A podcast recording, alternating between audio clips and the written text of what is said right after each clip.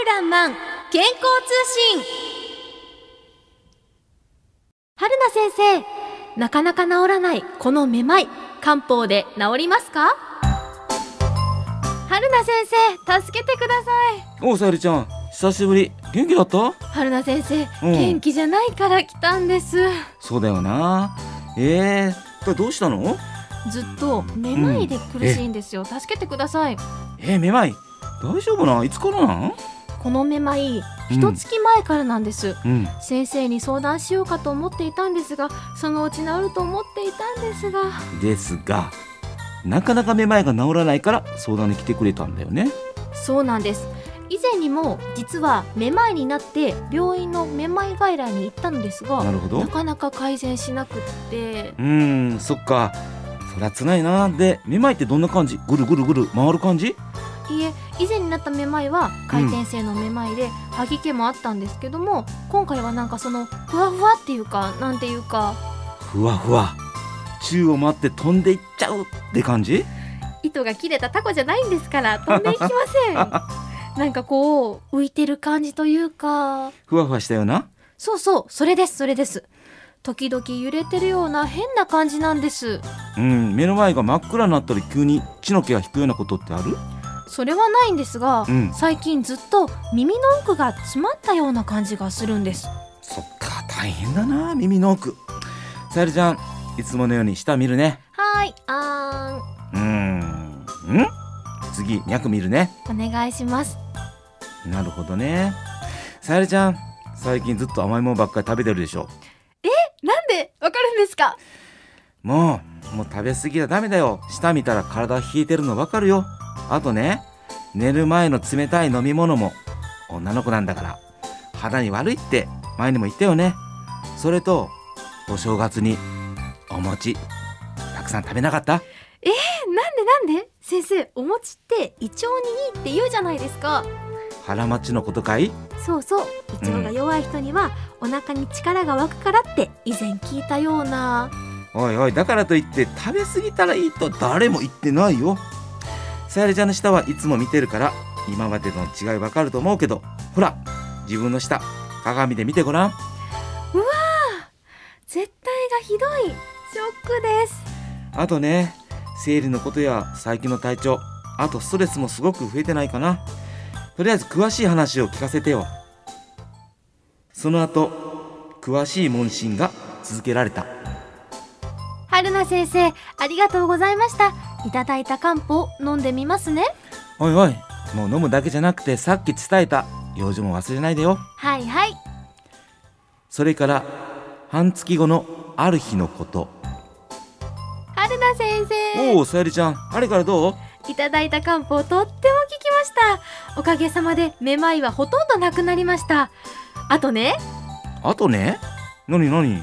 おかげさまで3キロ体重も減りましたよあの漢方ダイエットの効果もあるんですか？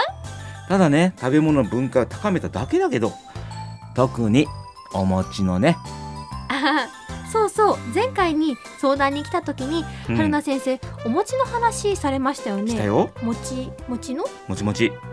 どうしたの？今日。先生も今年のお正月お餅食べ過ぎたでしょ？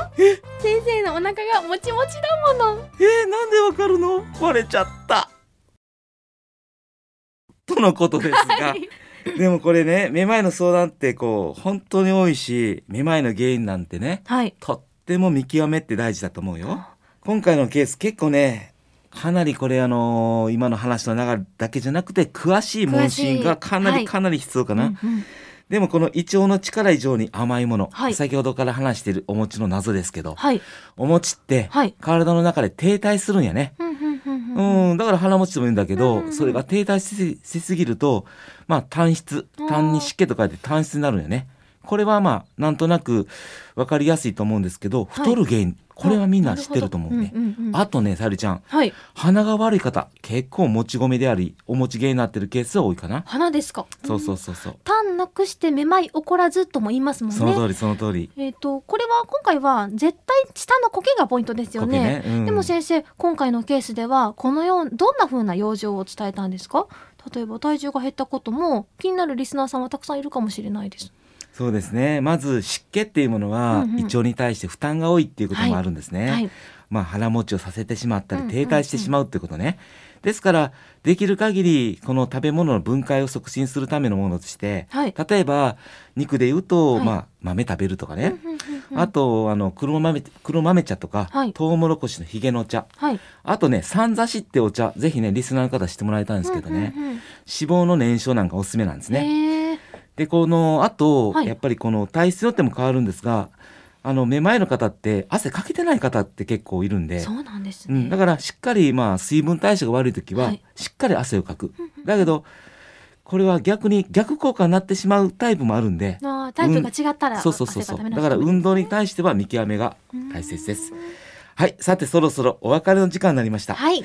めまいの漢方ってはい。すごく難しくてね、うんうんうん。それをバッチリ治すのは本当に知識と経験が必要なんです。めまいにはね、はい。まあ、実は脳梗塞などの病気も書かれています。怖い病気ですね。そうそう。だからたくさん検査をしたけど、はい。なかなかうーん何が原因かなっていう方、うんうんうん。ぜひね漢方を使ってみても良いかもしれません。そうですね。はい。だけどねリスナーの方でめまいで漢方私使ったっていう方も結構いらっしゃると思うんですね、はその時にうん。うん詳しい問診、そして舌のしまあ見るような絶診をされたかどうかのチェックをしてほしいんですね、うんうん。それらも踏まえてめまいについて実際に私に相談してみたい方。無料 LINE 相談や Zoom を使った相談も承っております。とても好評なんです。今から LINE の ID をお伝えします。